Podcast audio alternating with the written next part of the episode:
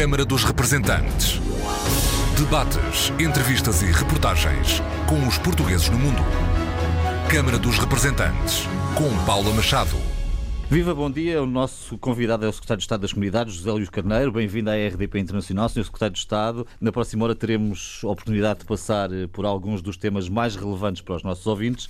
Vamos também escutar o que preocupa quem vive em lugares tão diferentes e tão distantes como os Estados Unidos, a França e a Alemanha, tudo isto, outros sítios também. Queria começar, no entanto, Sr. Secretário de Estado, pela situação na Venezuela. Alguns dizem que este país é um país à beira do abismo. O que é que o Governo está a fazer em concreto para apoiar a comunidade portuguesa da Venezuela? Em primeiro lugar, bom dia a todos eh, e a todas aquelas e aqueles que nos estão a ouvir, um pouco por todo o mundo, e cumprimentar também a equipa eh, da RDP Obrigado. Internacional que tem feito um trabalho de grande qualidade no diálogo com as comunidades eh, portuguesas em todo o mundo. A Venezuela, que pude visitar há alguns meses atrás, e, nomeadamente, as suas autoridades, têm mantido connosco um contacto regular, nomeadamente com as autoridades consulares e com as autoridades diplomáticas, porque esse foi o primeiro nível que foi estabelecido como nível de diálogo institucional e foi, sobretudo, solicitado às autoridades venezuelanas, na visita que fiz, para que procurassem alargar esse diálogo a três domínios da administração: os negócios estrangeiros, as relações exteriores,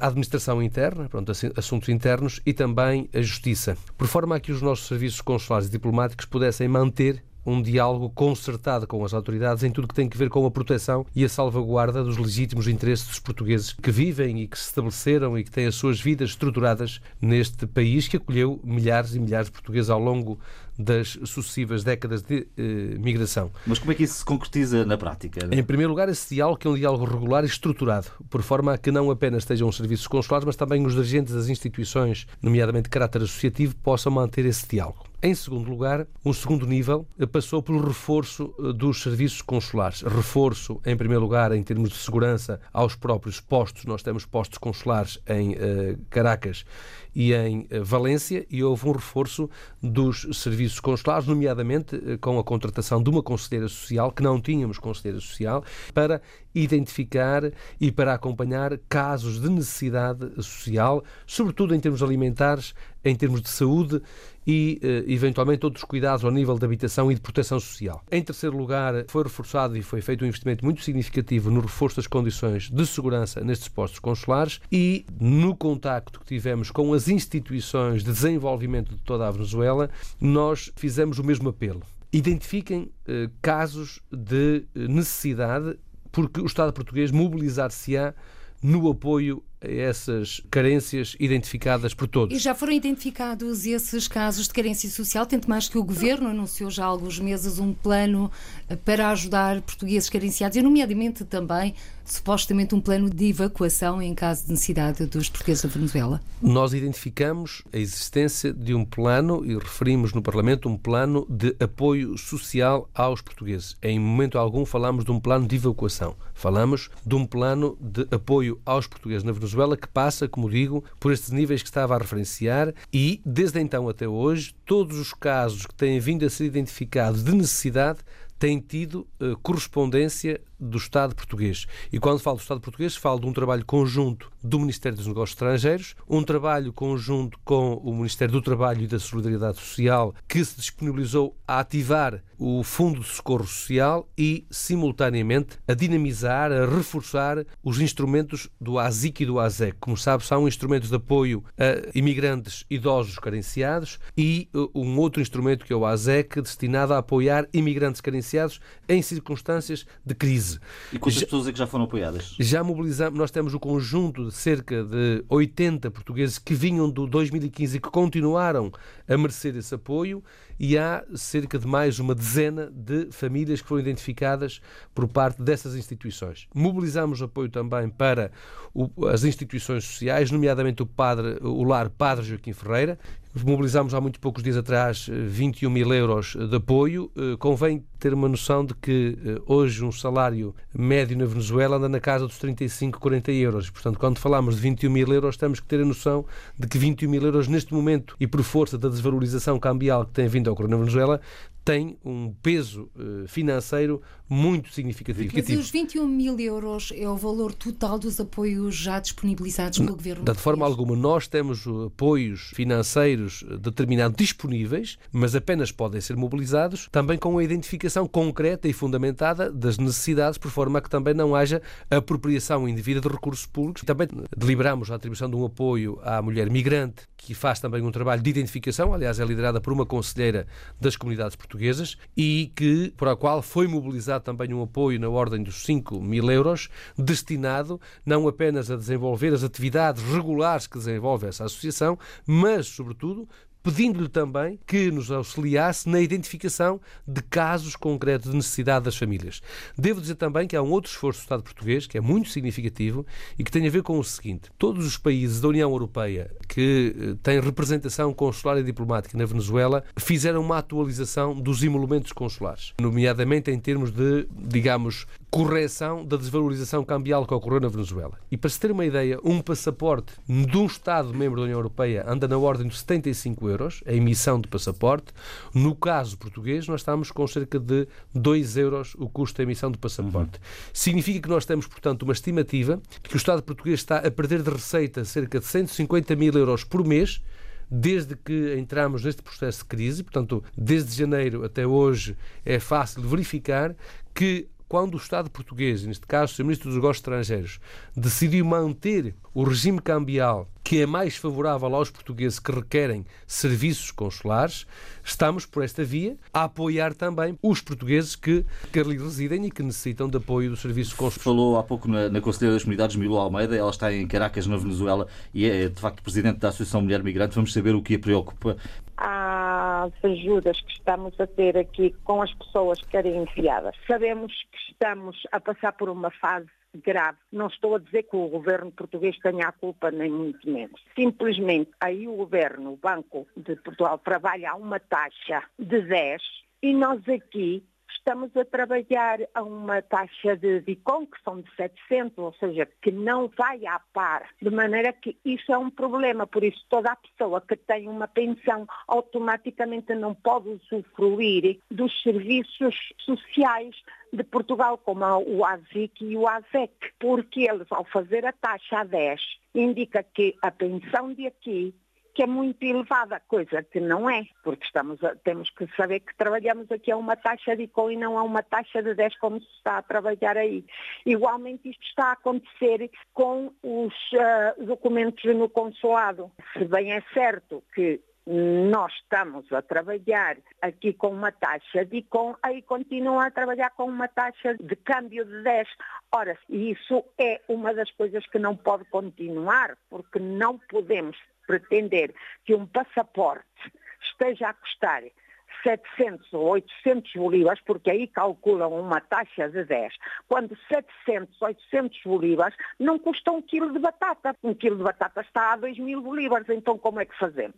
Com respeito também às verbas das associações, os pedidos fizeram-se a princípios de ano e está tudo bloqueado, ou seja, não temos ainda nenhuma resposta e, por exemplo, neste caso, a Associação da Mulher Migrante, que tinha pautado um congresso de folclore nacional para este ano, já veio tudo por água abaixo, porque estamos praticamente a finalizar o ano. Isto são questões que têm que ser feitas com antecipação e, depois, sem saber se temos o subsídio ou não, não podemos avançar. Bom, aqui a questão dos apoios que, que foi referida, Sim. dificuldades no Sim. acesso aos apoios. Sim, eu diria que há duas questões distintas. Sim. A primeira, eh, na qual a Conselheira tem razão e que está identificada como um problema por parte dos responsáveis da comunidade e que tem a ver com o regulamento em vigor relativo à aplicação do ASIC e à aplicação do ASEC. É um problema que está identificado, pelo menos desde há 3, 4 anos, quando se começou a verificar que, por força da renda social que foi estabelecida para a Venezuela e para os venezuelanos, a partir do momento em que se estabeleceu essa renda social, muitos daqueles que recebiam apoio do ASIC e do ASEC, porque passaram a ter um mínimo social que foi, fez parte, portanto, do conjunto das políticas públicas do Estado venezuelano, ficaram num limite que não lhes permitia aceder ao apoio convencional do Estado português no âmbito do ASIC e do ASEC. E, portanto, uma das medidas que nós eh, ponderamos adotar tem a ver com a revisão das regras relativas ao ASIC e ao ASEC que permita baixar ainda mais o patamar que permita eh, que haja pessoas que possam aceder ao apoio do Estado português. Isso vai acontecer é uma intenção que tem que ser dialogada, tem que ser objeto de um diálogo com o Ministério do Trabalho. Ainda não está a acontecer. É uma proposta que temos para 2017 e que tem que ser eh, devidamente ajustada no diálogo com eh, a Segurança Social.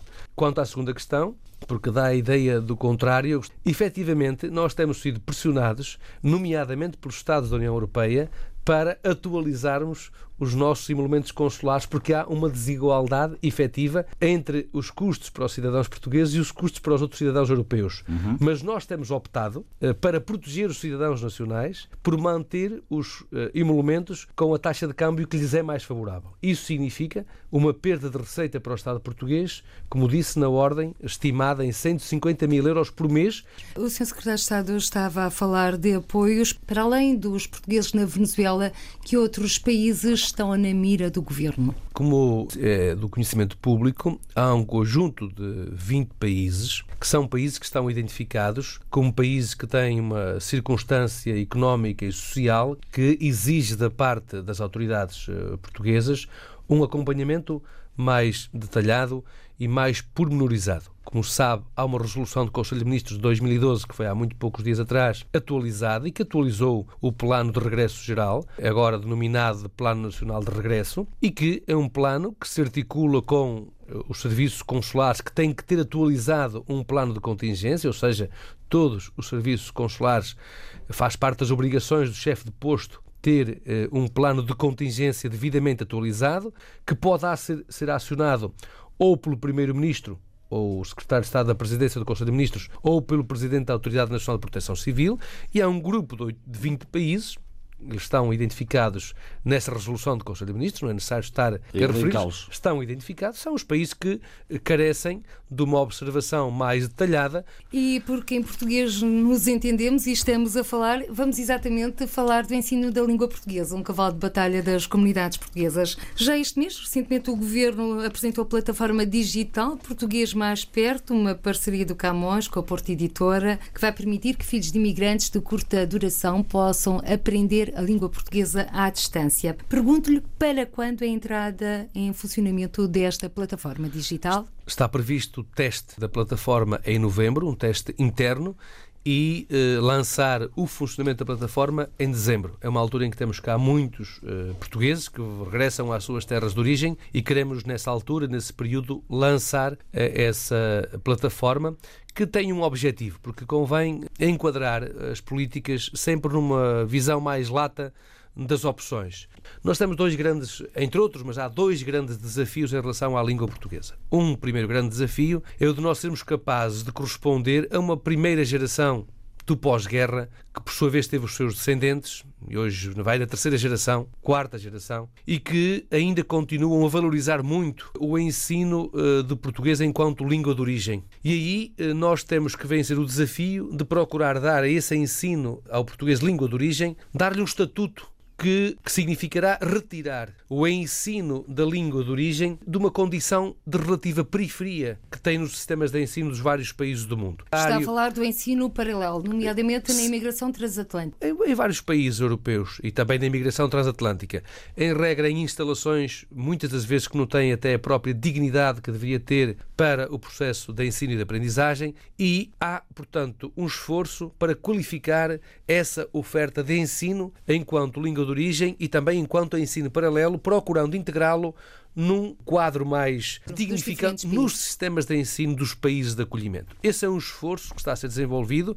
Eu diria que constitui uma das nossas primeiras prioridades, que é garantir a integração da oferta do ensino de português nos sistemas de ensino dos países de acolhimento. E isto passa por um processo de certificação do modelo de ensino e de aprendizagem, porque é essa certificação que vai habilitar aqueles alunos crianças, adolescentes e jovens que têm essa aprendizagem, habilitá-los para que eles possam utilizar essa ferramenta, nomeadamente no seu processo de candidatura ao ensino superior, no seu processo de candidatura ao desempenho de atividades profissionais no futuro. Vai existir certificação também para os alunos que aprendem português ou que vão aprender português através desta plataforma Português Mais com, Perto? Com certeza. O segundo objetivo tem a ver com este. Há, de acordo com os dados do Instituto Nacional de Estatística, um conjunto de fluxos migratórios que que são de caráter muito temporário. Dos cerca de 500 mil uh, portugueses que saíram entre 2011 e 2015, de acordo com dados do INE, 295 mil regressaram, uh, digamos, num período que foi inferior a um ano. Se fazem acompanhar pelos seus filhos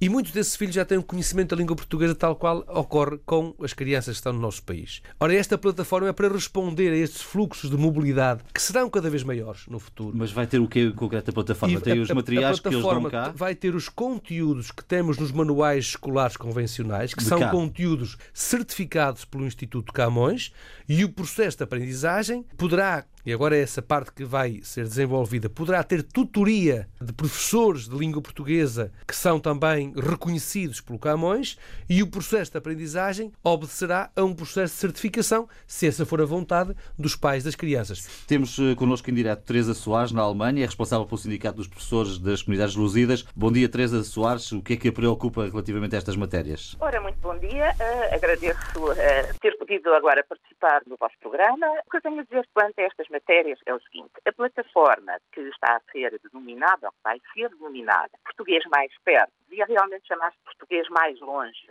porque uh, o seu resultado será afastar ainda mais os portugueses que estão no estrangeiro, tanto do seu país de origem, como dos portugueses também nas suas comunidades. Ora, o que é que se passa aqui? Se um aluno proveniente da nova imigração, uma criança ou um jovem proveniente da nova imigração, não tiver cursos presenciais de português. E esses cursos forem, ao que está a propor, substituídos por ensino à distância, essa criança ou esse jovem não vai ter contato com as outras crianças e os jovens portugueses da sua comunidade onde ele está, nem ter contato com o professor de português, esse é o objetivo principal das aulas do nosso ensino, é fazer a ponte entre os dois países, ajudar os alunos uh, e até os pais a integrarem-se melhor nos países estrangeiros, a conhecerem o sistema escolar, tudo isso.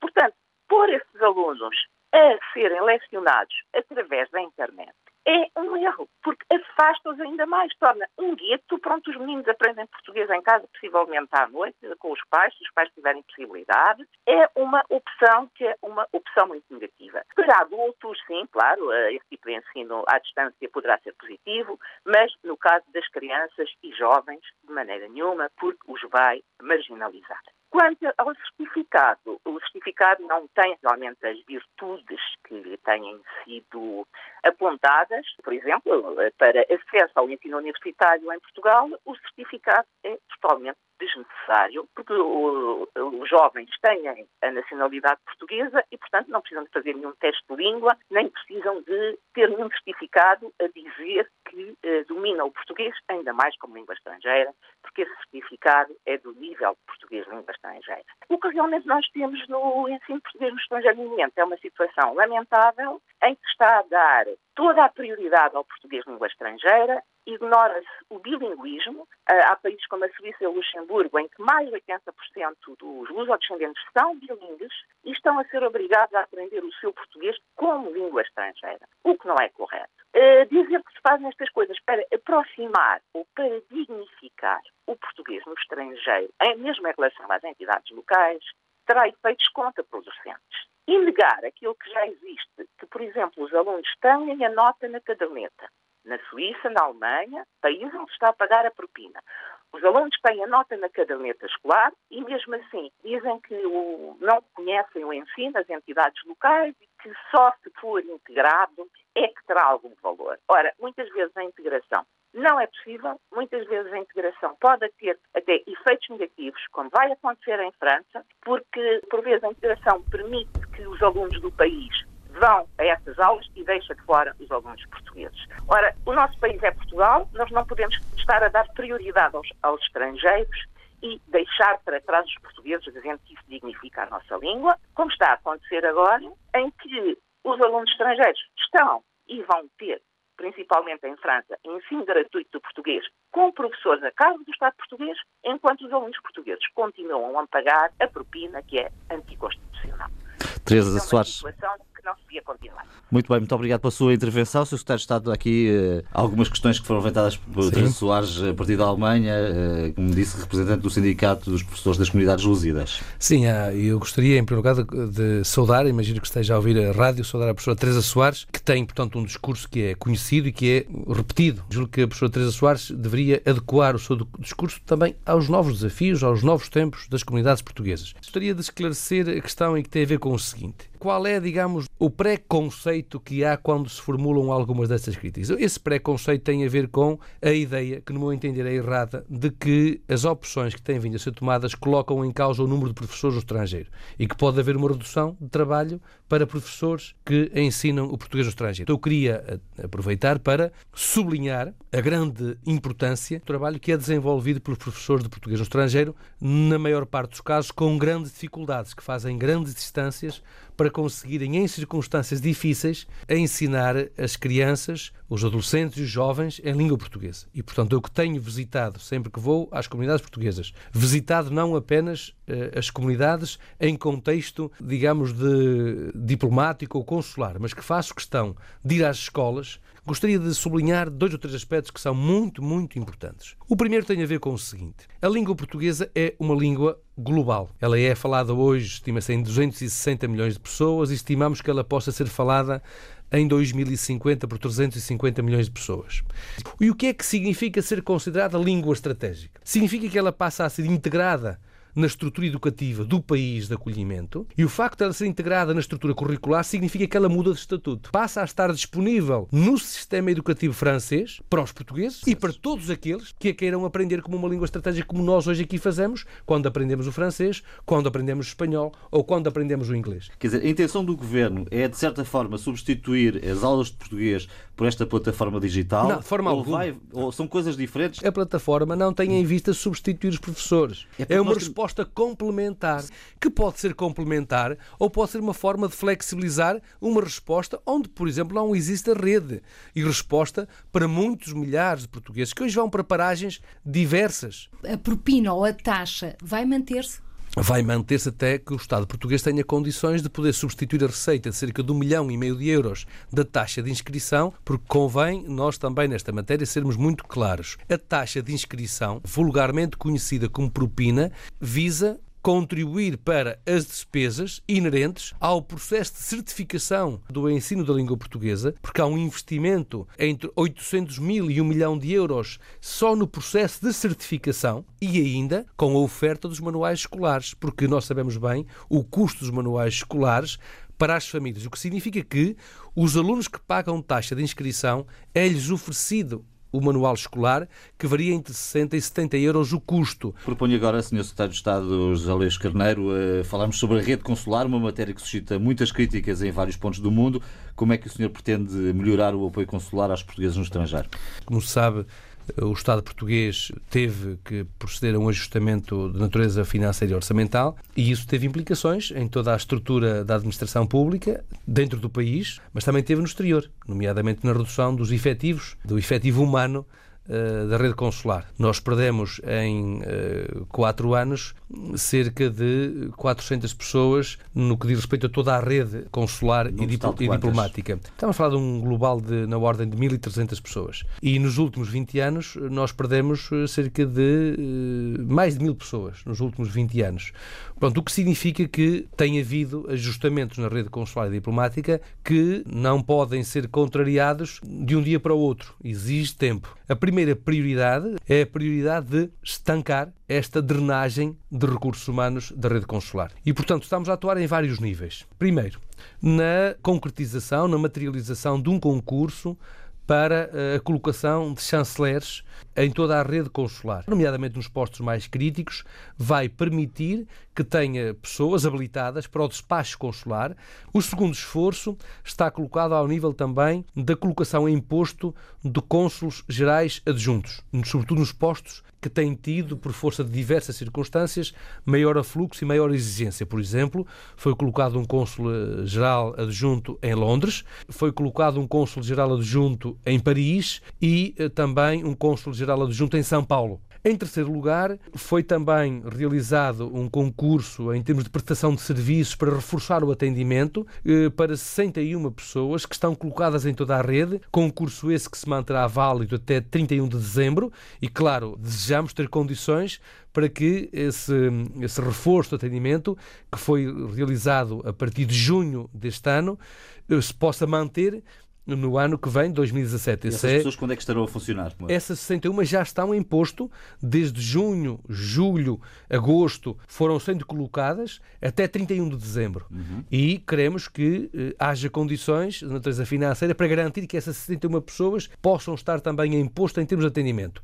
Entretanto, está a decorrer um concurso para a admissão para os quadros uh, do Ministério dos Negócios Estrangeiros para 21 postos, identificados também como postos críticos na rede. O que significa que, portanto, entre os 61 contratados com, em regime de prestação de serviços, mais 21 de concurso público, estamos a falar 80 de pessoas. 80 pessoas para reforçar a rede consular eh, e diplomática. Há uma outra resposta também, uhum. que também está em curso. Pedi que todos os postos consulares e diplomáticos identificassem os consulados honorários que estão criados, mas que estão inativos e que é preciso tomar uma atitude em relação aos consulados honorários que estão inativos, a avaliação das possibilidades de designação de outros consulados honorários e uma terceira avaliação relativa à possibilidade de atribuirmos alguns poderes consulares, nomeadamente de recenseamento, aos eh, consulados honorários. Nós temos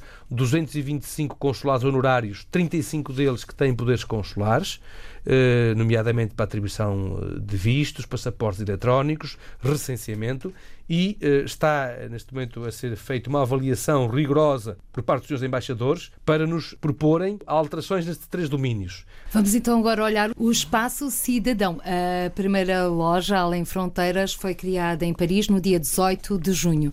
Na lista estão outras cidades, nomeadamente Londres, São Paulo, Bruxelas. Para quando? Inauguração de novos espaços do cidadão. Bom, para quando? Eh, em primeiro lugar, eh, como primeira prioridade, São Paulo. Temos o objetivo estabelecido com a modernização administrativa. Há questões que têm sempre que ver com questões tecnológicas, porque nem todos os postos têm as mesmas condições tecnológicas. Quando falamos de países europeus, estamos a falar de uma realidade. Quando falamos de países fora do quadro europeu, falamos de outras realidades, nomeadamente em termos de integração de serviços, porque muitos dos serviços eh, integram-se informaticamente com o Ministério dos Negócios Estrangeiros português, que tem um, um, horário de funcionamento que tem que ver com o Estado português. E sabemos que, quando muitas das vezes eh, estamos a trabalhar durante o dia aqui em Lisboa, noutros países os serviços estão fechados por força da, da, diferença, horária. da diferença horária. Portanto, há aqui questões que por vezes parecem simples, mas que são complexas de integração do ponto de vista tecnológico. Eu diria que até ao fim do ano, princípio do ano que vem,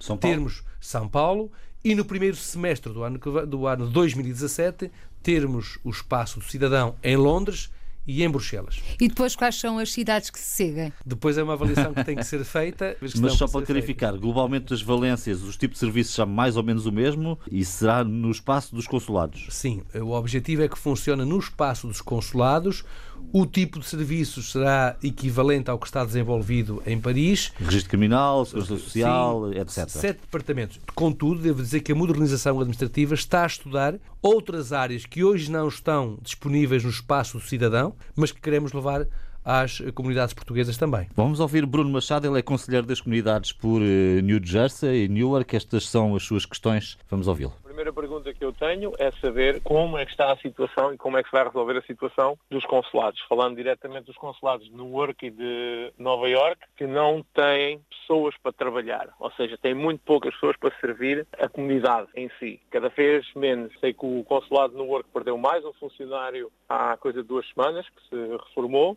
e eu queria saber vai haver substituição desses funcionários, porque depois os serviços consulares tornam-se mais lentos e a comunidade reclama razão. Nova Iorque temos a mesma situação, temos uma cônsul, temos, penso que dois funcionários, a comunidade quer mais e não há condições humanas de poder fazer mais. Tanto no consulado de Nova Iorque como no consulado de New Jersey está-se a trabalhar no limite. E essa é uma das questões que afeta a comunidade, porque nós queremos fazer mais e não, não temos condições para isso. Não há condições. Outra pergunta era acerca de a comunidade também está preocupada em relação à última notícia do IMI das casas, como é que vai ser, as pessoas que estão imigradas, se tem algum benefício, se vai haver alguma coisa em conta das pessoas que estão imigradas, se vão ter o mesmo IMI como se estivessem a viver em Portugal. É outra das questões. A terceira é a outra relação a mais uma ordem do governo, que é a tributação sobre as contas bancárias. Também é outra preocupação da comunidade, se vão ser tributados nas contas que têm em Portugal, o que é que vai acontecer, se há algum benefício por estar no estrangeiro, se sempre a lei vai abranger todos os portugueses ou se vai excluir os que estão no estrangeiro. É mais outra dos problemas da comunidade. Tem aqui várias questões. Sim, três questões. Primeiro, recursos consulares. Dos concursos que referi, concurso para prestação de serviços e concurso para admissão de pessoal para o quadro do Ministério dos Negócios Estrangeiros, os Estados Unidos são contemplados com seis recursos. Estamos a falar de Newark, estamos a falar de São Francisco, estamos a falar de Boston e estamos a falar também de Nova York.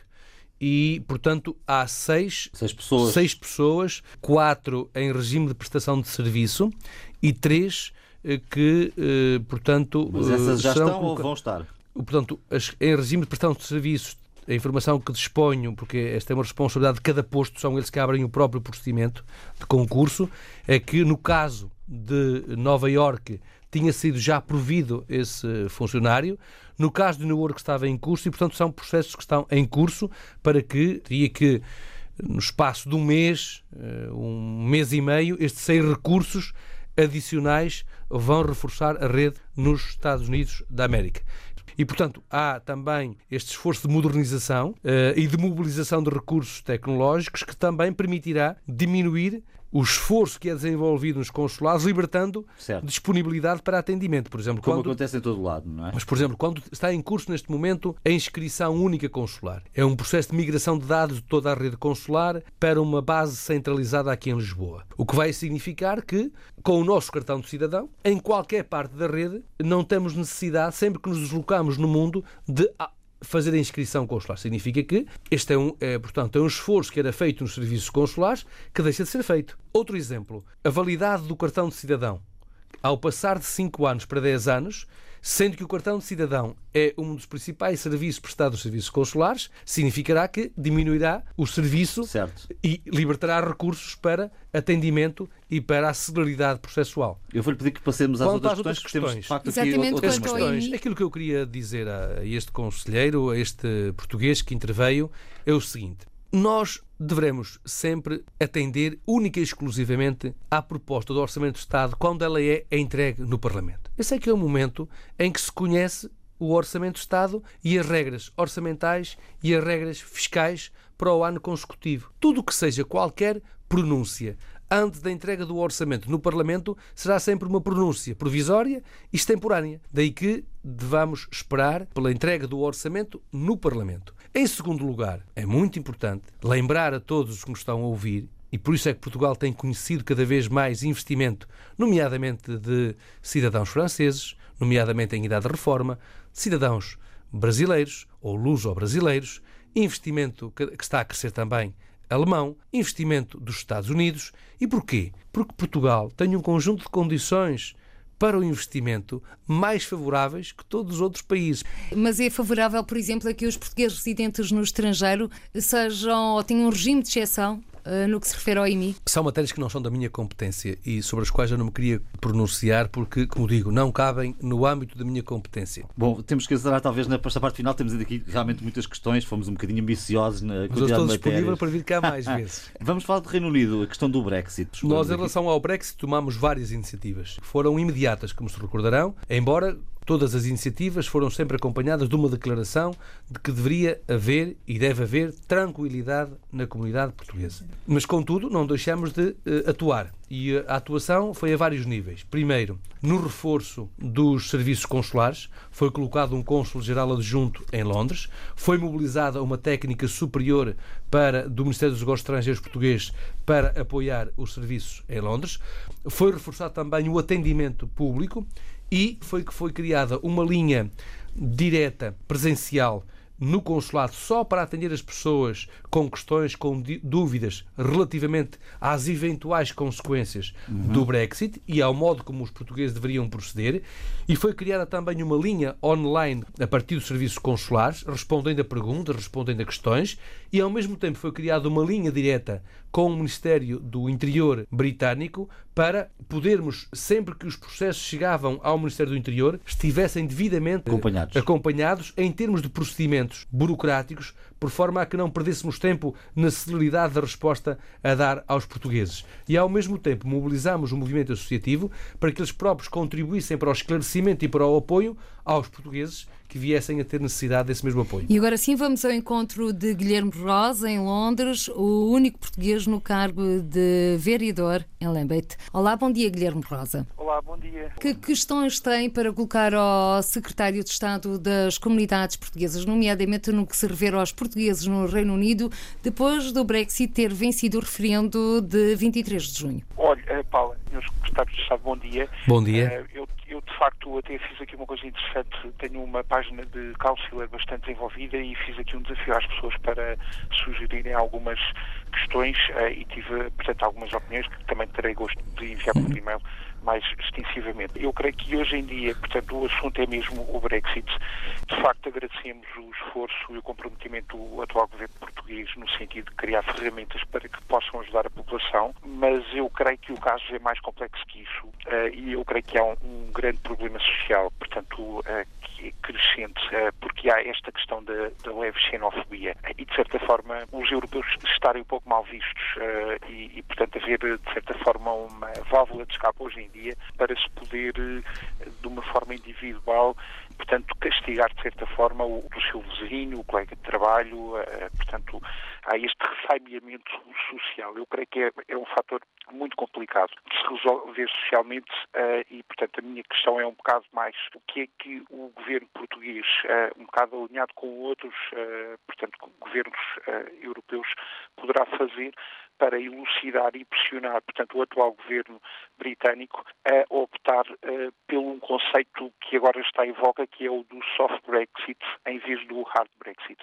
O hard Brexit é, é portanto, é um bocado populista, ou seja, fechar a livre circulação, sair de, do mercado único e, portanto, ainda desenvolver este, esta opção particular que eles querem, querem fazer de uma forma mais, mais dura. O soft Brexit é, de facto, negociar e haver aqui um, um acordo que também proteja, portanto, uh, estes europeus radicados aqui. O certo é que nós não queremos ser eh, uma arma de remesso, e, portanto, de certa forma, uma moeda de troca e queremos ser genuinamente protegidos, porque acho uma infelicidade enorme, portanto, a própria imagem que tem criado dos imigrantes, em que a grande maioria das pessoas, de facto, são pessoas honestas, trabalhadoras e vieram com um sonho para este país e sentem-se um pouco defraudadas, não é, hoje em dia. A minha questão passa mesmo por isso, portanto, que passos é que, a nível governamental, de contacto entre os governos, a nível de ter, por exemplo, uma diplomacia cá em Londres que seja mais ativa em termos sociais e tenha ferramentas para o poder fazer, para proteger principalmente as pessoas que estão muito desfavorecidas. Se calhar não é culpa deste governo, é, é, é sistémico e já, já desde há muito tempo existem muitos refugiados económicos aqui. Pessoas que nunca trabalharam, que vivem um pouco à conta do, do, das ajudas sociais, as famosas benefícios, de certa forma num círculo vicioso de pobreza. São pessoas que não falam a língua, não têm quaisquer atividades de integração ou de envolvimento com a, com a sociedade local, estas pessoas são um alvo fácil e são, portanto, o bote expiatório de toda esta questão. Eu creio que é importante, e já referi isso uma vez no consulado ao Sr. Secretário de Estado, a que se faça um trabalho preventivo no sentido de proteger estas pessoas mais desfavorecidas. Guilherme Rosa, eu acho, eu acho que está aqui o essencial. Eh, pedi aqui ao Sr. Secretário de Estado que respondesse estas questões que são múltiplas Sim, e complicadas. Comentar eh, o nosso vereador, eh, que tem tido um papel essencial no diálogo com os portugueses e na forma como tem procurado representar, porque ele não, não é variador dos portugueses, ele é variador em Lambeth e mas sei que tem tido um cuidado muito especial no diálogo que tem tido com os deputados da Assembleia da República que representam também os portugueses nos países europeus, tem tido um trabalho de contacto com as autoridades que procura defender e acautelar os portugueses que vivem em maiores dificuldades e queria agradecer-lhe, portanto, em nome do Estado português, todo o esforço que tem vindo a desenvolver eh, no contacto, no diálogo e no acompanhamento dos portugueses em Londres e um pouco por toda a Inglaterra. Mas ele coloca efetivamente a questão nos termos em que ela deve ser colocada. Há um problema estrutural nos portugueses que vivem eh, no Reino Unido e que, por força de circunstâncias eh, difíceis de vida em Portugal, eh, acabaram por sair do país procurando encontrar soluções para as suas vidas no Reino Unido e muitas das vezes essas soluções não apareceram da melhor forma e são, sobretudo, esses que hoje precisam de uma atenção muito especial. E aquilo que eu queria dizer e sublinhar, reafirmar, é o seguinte: é que, em primeiro lugar, o Sr. Ministro dos Estrangeiros e o Primeiro-Ministro português, nas posições que têm tido ao mais alto nível da União Europeia, tem eh, procurado vincular eh, aquilo que é a posição do Reino Unido a uma posição que se poderia considerar do soft Brexit, consoante foi sublinhado, e que tem que ver associar a liberdade de circulação a todas as outras liberdades, ou seja, nós não poderemos conceder o estatuto de liberdade de circulação a quem não está disponível para assumir todas as outras responsabilidades no quadro dessa integração. E em segundo lugar, e aqui é que eu gostava de ter, de continuar a ter o apoio do Guilherme Rosa, nós precisamos efetivamente de dar um contributo para a estruturação do movimento associativo que apoia os portugueses em Londres de uma outra forma. Nós temos agora em fase de revisão. O regulamento, estamos, portanto, a concluir a proposta que será colocada em discussão pública para a revisão do regulamento de apoio ao associativismo das comunidades portuguesas e gostávamos que o Guilherme Rosa pudesse participar ativamente, nomeadamente ponderando possibilidades sobre o modelo de apoio ao associativismo, porque é evidente que nós precisamos de rede de trabalho. Tem que ser com recurso ao movimento associativo que nós temos que saber enquadrar e poder enquadrar essa circunstância de dificuldade na língua, nos recursos culturais, nos recursos económicos, no recurso de integração cívica e política, e para esse efeito precisamos muito do apoio do Guilherme Rosa, nomeadamente no convencimento das autoridades locais. Devo dizer que estamos a tentar desenvolver em Wrexham um modelo que já, já estamos a experimentar em França, nomeadamente no município de Ponto Combo, e estamos, o Sr. Cônsul-Geral em Manchester está em contactos com Wrexham, por forma a que também tenhamos nas autoridades locais parceiros ativos do associativismo português na integração cívica, na integração económica e na integração política dos portugueses que vivem no Reino Unido. Bom, o tempo urge. Estamos a caminhar a passos largos para o fim desta entrevista do Secretário de Estado das Comunidades da RDP Internacional. Acabou de referir o movimento associativo e é exatamente ao encontro de uma dirigente associativa que vamos, mais concretamente de Luísa Semedo. Ela que é presidente da Coordenação das Coletividades Portuguesas em França e que no próximo sábado, dia 8, vai estar em tempo do Congresso e também presidente da Assembleia Geral da Associação dos Portugueses Graduados. Olá, bem-vinda a esta entrevista, Luísa Semedo. Bom dia. Gostaria de saudar o Sr. Secretário de Estado e o auditório e agradecer à Paula Machado e ao colega pela oportunidade é verdade que não temos muitas ocasiões de partilha com o governo e os cidadãos, sobretudo quando somos portugueses residentes no estrangeiro e estamos uh, geograficamente mais afastados. Uh, ora, portanto, a minha questão é sobre o meio associativo. Sabemos que o meio associativo é o terreno privilegiado para a experiência da cidadania e da vida em conjunto numa sociedade democrática e hum, a verdade é que nós fazemos um trabalho que, que está uh, fundamentado no entusiasmo voluntário dos portugueses cá fora, como é o caso da, da CCPF, nós somos na maioria uh, voluntários e gostaríamos de saber uh, se estamos ou não sozinhos nesta luta. A minha pergunta para, para ir muito rápido é se, se o Secretário de Estado está connosco e que, mesmo sabendo que os meios de que dispõe são poucos, qual é a sua visão do meio associativo e quais são as suas prioridades? Muito obrigada. Muito obrigado. Eu queria cumprimentar a nossa conselheira Luísa Semedo, que tem eh, não apenas eh, prestígio na comunidade, como se esforça para que esse prestígio corresponda a um trabalho concreto de proximidade com, nomeadamente, os mais jovens portugueses que vivem em França, que trabalham em França, que têm as suas vidas em França. E aquilo que eu queria dizer é, por um lado, que esse trabalho com jovens e com redes de jovens vai ser valorizado em termos de reforço do apoio financeiro.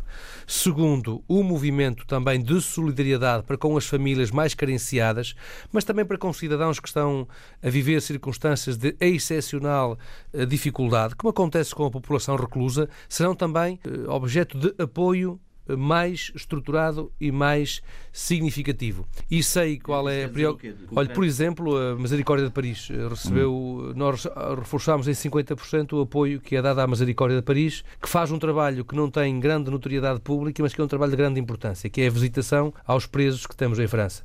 Visita os reclusos, leva-lhes alimentação, leva-lhes roupas, eh, acompanha-os do ponto de vista social, do ponto de vista do diálogo, na perspectiva de os manter vinculados à vida cívica e à vida em sociedade. E, portanto, são exemplos como estes que nós queremos valorizar. Não há condições de recurso para apoiar todo o associativismo de igual forma, é preciso estabelecer prioridades. É isso que vai trazer o novo regulamento de apoio ao associativismo, valorizar a dimensão. Para de... quando esse regulamento? Se tudo correr bem no final deste mês, de setembro, eh, portanto, no final, até meados de outubro, fim do mês de outubro, temos em discussão pública o novo regulamento de apoio ao associativismo. Estamos a falar de prioridades de apoio à rede de jovens investigadores, jovens universitários, jovens profissionais. Em segundo lugar, prioridade de apoio à promoção da língua e da cultura. Terceiro, cidadania tudo o que tem a ver com o movimento de estímulo ao recenseamento e à participação eleitoral dos portugueses e, por outro lado, tudo o que é movimento de solidariedade e de apoio a famílias carenciadas. Carenciadas no plano social, no plano cultural e no plano económico. Porque sabemos que o combate às desigualdades tem que integrar várias dimensões. É a dimensão das condições de habitação, é a dimensão das condições de acesso à escola, é a dimensão das condições de recursos, de recursos financeiros e económicos, mas também é a dimensão cultural e de integração dessas famílias naquilo que é o movimento regular e aquilo que em regra nos aparece quando visitamos as comunidades. Porque há muitos que não nos aparecem, porque são aqueles que estão menos integrados na vida social, na vida comunitária. E, portanto, há aqui uma preocupação de corresponder a esse esforço e eu queria transmitir à Luísa Semedo, nossa conselheira, que muito estimamos e que tem dado um contributo muito significativo, a par de outras, outros jovens e pessoas de jovens gerações que temos em França, que o esforço que eles estão a desenvolver, no caso em concreto destas associações, será reforçado porque conhecemos o trabalho de qualidade que é desenvolvido. Assim, uma pergunta rápida para uma resposta rápida. Afinal, quantos é que nós somos eh, no estrangeiro? Nós estimamos uh, mais de 5 milhões. E quando falamos de 5 milhões, falamos de emigrantes, cerca de 2 milhões e 200 mil. Falamos de lusodescendentes e cidadãos portadores da nacionalidade portuguesa. Por exemplo, nós estamos a conceder em São Paulo uma média de 800, eh, a atribuir 800 nacionalidades por mês, o que significa que esses cidadãos que adquirem nacionalidade portuguesa passam a ser contabilizados nesta contabilização que fala de mais de 5 milhões. Portanto, e, já falamos... está, e já está tudo estabilizado com a lei da nacionalidade? Eh, trata-se de um processo de reforma uh, legislativa uh, e de conteúdo legislativo que está a ser finalizado pelo Ministério da Justiça e tão breve quanto possível será objeto de apreciação uh, no Parlamento. Sr. Secretário de Estado, muito obrigado pela sua vinda aqui à RDP Internacional. Para que agradeço, muito obrigado. Câmara dos Representantes. Debates, entrevistas e reportagens com os portugueses no mundo. Câmara dos Representantes, com Paula Machado.